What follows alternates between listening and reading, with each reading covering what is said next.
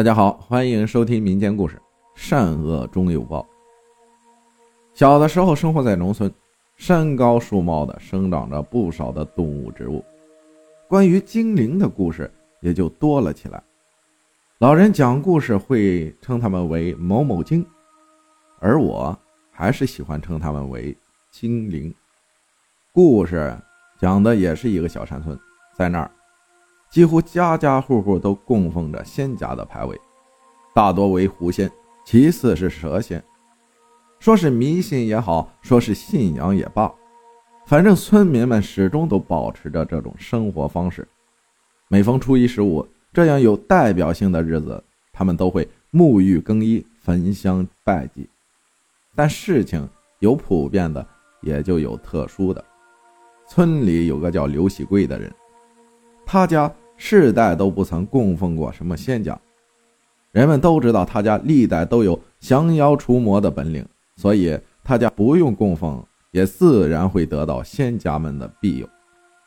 虽然没有人见到过什么魔怪，但有了这种说法，在这不发达的小山村里，就足以让大家尊重了。所以刘喜贵在村子里的威望很高。在他五十岁那年。他独自去山里打猎，回来后却是两手空空的，还一副心有余悸的样子。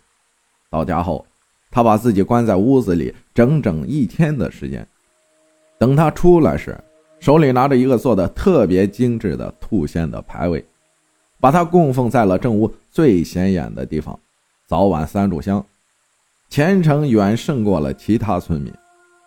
人们在惊讶之时。都在猜测到底发生了什么事儿，竟让他摒弃了刘家的传统。刘喜贵一直没向人解释过这件事儿，连家里人对此也是一头雾水。从那个时候起，他就不再允许家里人去山里打猎了。日子久了，人们也淡忘了这一个一时热门的话题。就这样，又过了近十年的时间。本来平静的小山村里，接二连三的发生了怪事情。本来好端端的一个人，有时就会莫名其妙的发起疯来，又是磕头又是忏悔的，少则个把个小时，多则会这样折腾上半天。而当当事人清醒的时候，竟会对刚发生的事儿浑然不知。村民们都说这是鬼附身，而且这样的事情。多半都会发生在女人身上，事情经常发生，引起了村民的极大的恐慌。谁都在担心，不知道哪天鬼会附到自己的身上。既然出现了鬼，人们自然就想到了历代有除魔本领的刘喜贵，想让他出面驱走这附身的恶鬼。报复早晚都要来的。刘喜贵只是喃喃地说了这么句，没几天，林家的三婶儿就被鬼附身了，不光把自己打了个鼻青脸肿，还差点闹出了人命。村里七八个壮青年费了半天劲，才总算把这个平时看起来骨瘦如柴的女人给按住了。有人则匆忙地去请刘喜贵。刘喜贵赶来后。先是让几个年轻人把三婶固定在床上，然后让男人们都出去了。他让一个女人仔细地检查三婶的身体，看看有没有异样。他悄悄地嘱咐那个女人，如果有发现的话，就轻轻地咳嗽一声，就和其他的男人们都退到屋外去了。没一会儿功夫，屋里传来了咳嗽的声音。刘喜贵忙挑帘进屋，那女人用手指了指三婶的腋下，那里竟有一个鸡蛋大小的包。刘喜贵利落的上前，准准的用手抓住了那包，用自己带来的银针扎在了上面。三婶发出了啊的一声叫，听起来好像很痛苦。在场的村民无不惊诧，因为那个声音虽发自于三婶的身体。却明明是一个男人的声音啊！你在哪儿？如此的祸害邻里，怎么能是修道所为呢？刘喜贵和那个声音对起了话。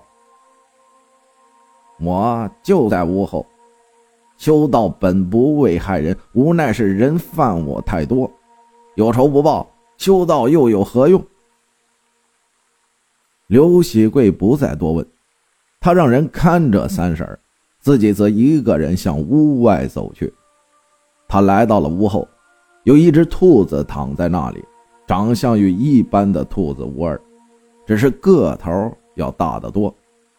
此时的他身体好像是被控制住了一般。一动不动，用两只红红的眼睛看着他。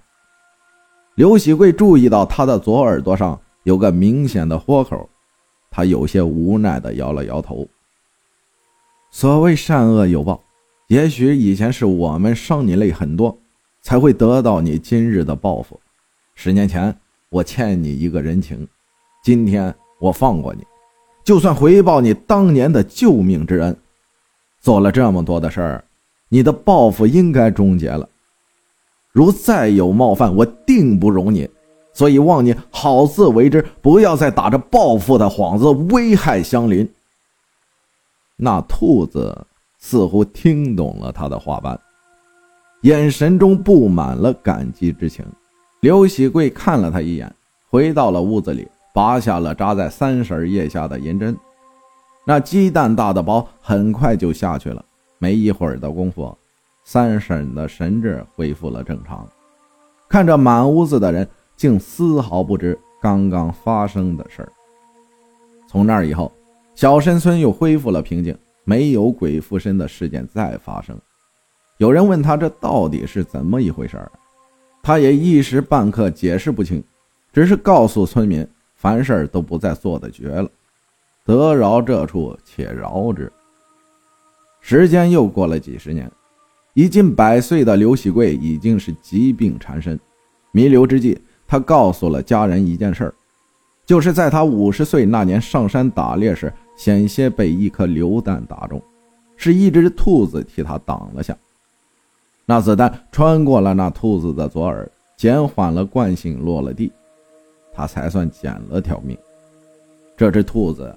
已经修行了几百年了，等他积满功德之后，就可以成为幻化人形的精灵。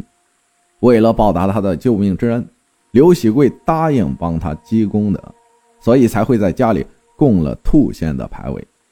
可他心里也有担心，就是这种动物修成的精灵，最后成正果的不多，大多会在途中就入了魔，所以一旦有了条件。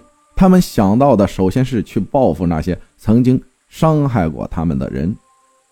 前几年的鬼附身事件就已经证明了这只精灵已入了魔，只是当时自己还心存一丝善念，才没有把他赶尽杀绝。这几年虽说是已经平静，怕只怕他的本性未改，待自己百年之后无人降服他时，他又卷土重来了。如果真是那样，也是自己当年的手软留下的祸根。他嘱咐后人，真的到了那天，无论想尽什么办法，也要将他除去。就这样，刘喜贵带着些许的不安离开了人世。果不出他生前所料，时隔不到一年，鬼附身的事儿就在村里又发生了，搞得村民们叫苦不迭。而此时的鬼已不比往时，来无影去无踪的。有胆大之人想学着当年刘喜贵的样子抓住他，根本就无从下手，所以只有把希望都寄托在了刘喜贵后人的身上。刘喜贵有个小孙子，年纪不大，却机智勇敢，爱动脑筋。他一直记得爷爷临终前的交代，虽然他没有爷爷当年的本领。却确信着一点，就是这个精灵既然是实实在在的东西，到过的地方就不可能不留下蛛丝马迹。所以他仔细地观察了他曾到过的地方，果然在一户人家闹完后，这个年轻人在灶坑的一堆灰烬中发现了几个轻微的脚印，心中便有了主意。他约了几个村民，连夜在村边的各个路口。都撒了一层白灰。第二天下午，那精灵又来到村里，好一阵折腾后离开了。年轻人则提着爷爷留下的猎枪，跟着白灰印记紧紧地跟了下去。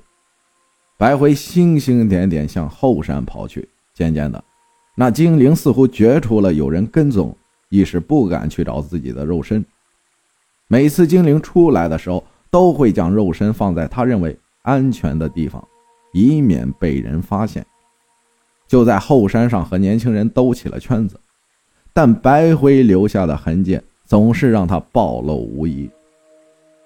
时间一长，他有些急了，他是不可以太长时间离开肉身的，只有快些摆脱了这个人。于是他用道行变成了人形。年轻人跟了一阵，却找不到了踪迹，眼前出现了一个大石头，上面端坐着一个大姑娘。正做着针线活，年轻人上前一步，刚想搭讪，却发现石头上的星点的白灰，顿时明白了。道行也太不高明了吧！这深山里怎么会有大姑娘做针线？鬼都会晓得你是谁了。那姑娘落落的笑了两声，说道：“知道又能怎么样？就凭你能抓得到我吗？”还不是我小看了你，你能跟我到此已经是造化了。我就这样坐在这里不动的让你打，你都不会伤到我一点皮毛，你信不信？信，我是拿你无可奈何呀。可我爷爷可以啊，当年他可以放你条生路，谁知你还不知改过，又来害人。我爷爷的本事你是知道的，他一枪就能让你魂飞魄散。他可就在你身后拿着枪对着你呢。年轻人的话让那精灵一惊，忙回头看时，年轻人已经扣动了扳机，大石头上的姑娘不见了。他就在附近找了找，果然找到了一只兔子的尸体，长相与一般兔子无异，只是个头大了许多，它的左耳有个明显的豁口。年轻人将他带回了村里，想让大家知道这东西已经除了，以后可以平静的过日子。有几个被他祸害过的村民嚷嚷着把这家伙炖了吃肉。年轻人再三劝解，却也无用，只得由着他们把尸体带走了。在剥皮的时候，把一些不好的肉扔给了院子里的狗，谁知道那狗吃了没几口，肚子就胀得好大。最后竟活活的给撑死了，这让那几个准备吃肉的村民想着很后怕，就把那剥了皮的尸体埋了。这就是关于兔子精灵的故事。相似的轮回只是在说，凡是心存一丝善念的道理。正所谓善恶终有报，不是不报，是时候未到。感谢大家的收听，我是阿浩。咱们下期再见。